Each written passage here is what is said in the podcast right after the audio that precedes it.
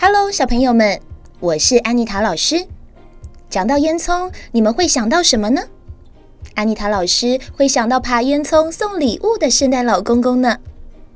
在国外，因为冬天很冷，会下雪，以前的人没有暖气，他们就在房子里用壁炉烧柴火取暖。为了要让空气流通，所以壁炉上方直接挖洞通到屋顶，把烟排出去。就变成了烟囱。今天安妮塔老师准备了一个故事要跟大家分享，这个故事叫做《烟囱里的房客》。天气慢慢变得凉爽了，已经是秋天了。陆太太每天都辛勤地准备冬天要吃的食物和屋里的燃料。这天傍晚，陆太太像往常一样，刚提着搜集到的坚果往家里走去，忽然她看见一个身影从门前一闪而过。陆太太心想：奇怪，门是开的，难不成是有人跑到家里吗？还是我出门时忘记把门关好呢？陆太太紧张地慢慢推开门，在屋里走了一圈，却什么也没发现。可能是这几天太累了，眼睛看花了吧。晚上，陆先生回家后，陆太太把今天发生的事情跟陆先生说。陆先生说：“是哦，有听到声音，但没发现什么奇怪的人，是吗？明天出门记得把门锁好，我再观察看看好了。”第二天出门时，陆太太特别检查了门锁，确定门窗都关好了。但说也奇怪，接下来的好几天，陆太太还是一直看到一个小小的黑黑的身影在家附近活动，有时在屋顶上，有时在院子里。好奇怪啊！一下吱吱吱，一下又噔噔噔的。但找来找去都没有找到声音，到底从哪里来的？不过家里的东西也没有不见，可能是房子老旧，或是风太大吧。陆太太后来就没把这件事放心上了。一转眼，天气变得更凉，冬天就要来了。陆先生说：“我们今天来清理一下取暖用的壁炉吧。”好啊，趁着冬天来以前，赶快整理一下。嘿咻，嘿咻，这层灰积得好深呐，看还得好好清理一下壁炉了。特别是连接壁炉的烟囱，一定要好好通一通，否则烟跑进屋子里又脏又呛人。陆先生和陆太太非常认真地清理灰尘。陆太太说：“奇怪了，今年的烟囱好像堵得特别厉害呢。”“是啊，今年烟囱里的东西还真不少。你看，竟然还有树枝在里头。”陆太太弯下腰，继续往烟囱里面挖。不只是树枝呢，还有好多的树叶。你看，竟然还有羽毛在里面。烟囱里怎么会有这么多东西呢？鹿太太很惊讶，就把小脑袋探进壁炉。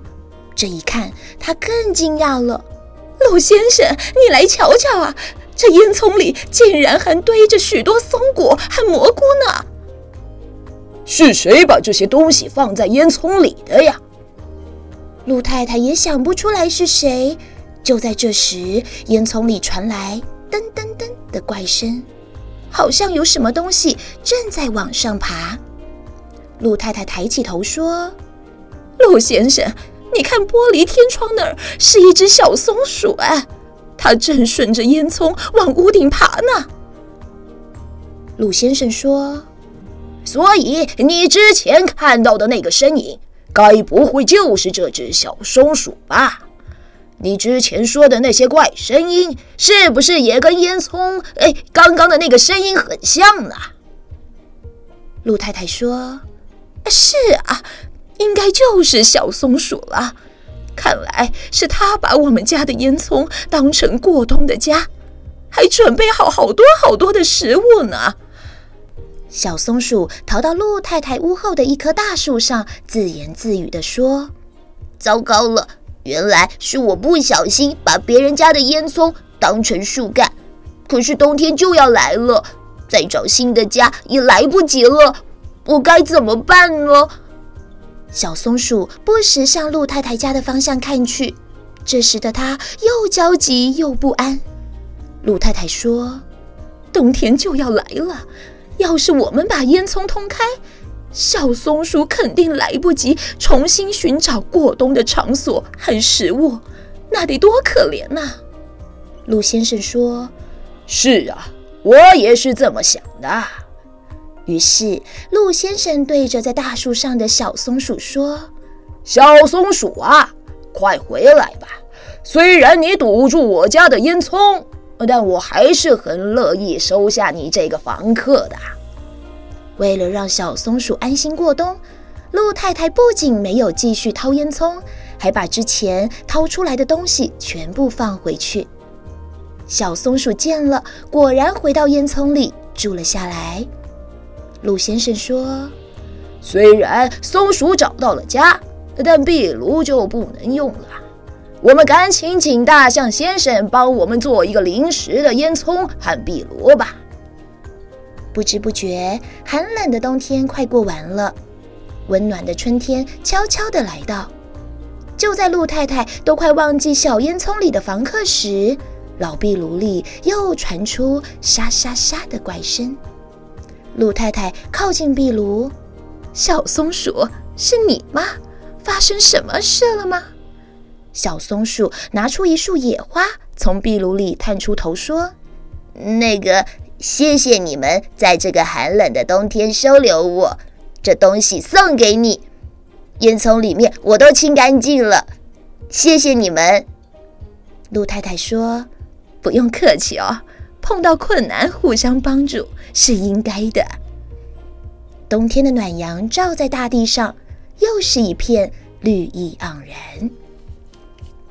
小朋友们，在故事里面，鹿先生、鹿太太发现小松鼠把家里的烟囱当成要过冬的新家，虽然很惊讶，但还是继续让小松鼠住在里面，并没有赶它走。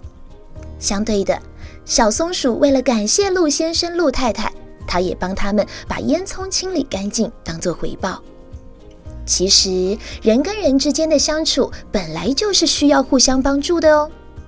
今天你帮助了别人，也许下次当你遇到困难，也会有人帮助你哦。